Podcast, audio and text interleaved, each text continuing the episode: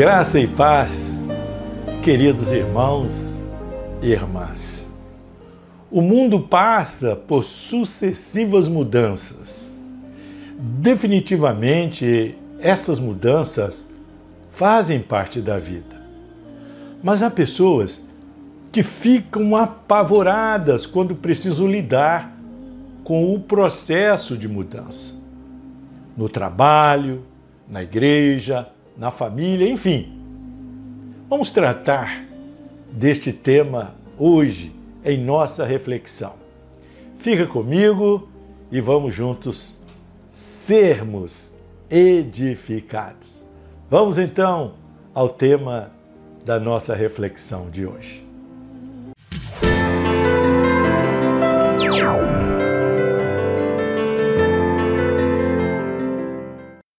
Há mudanças que são consequência de causas naturais. Por exemplo, mudanças no tempo, nas condições climáticas, na saúde do indivíduo, etc.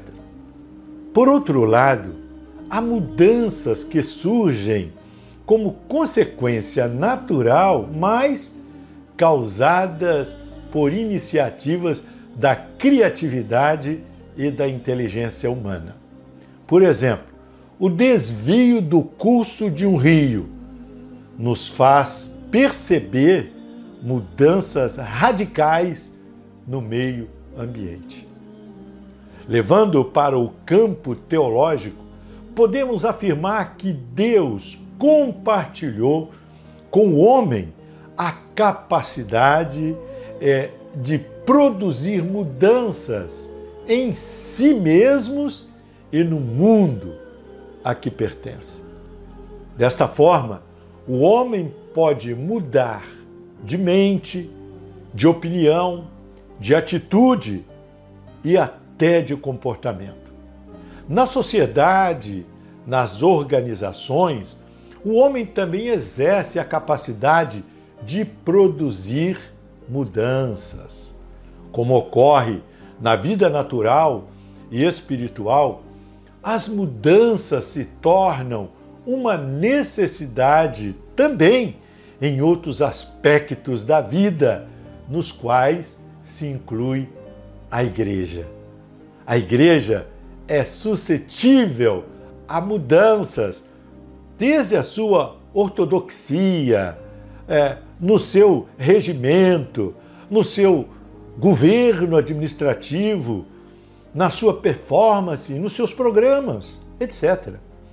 O que não podemos esquecer é que mudanças podem gerar consequências positivas como também negativas.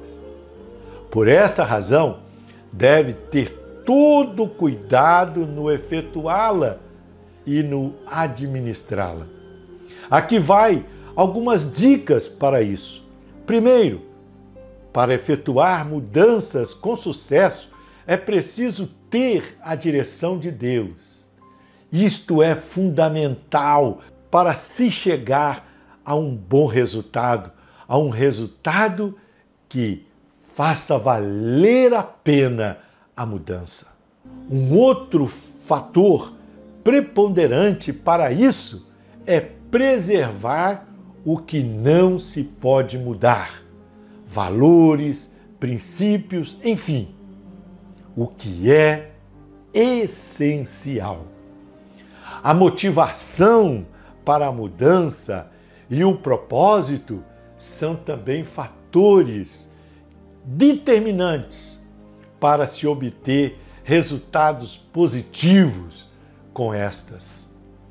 Motivos egoístas desejo de promoção pessoal e oportunismo podem tornar uma tentativa de mudança num fracasso colossal.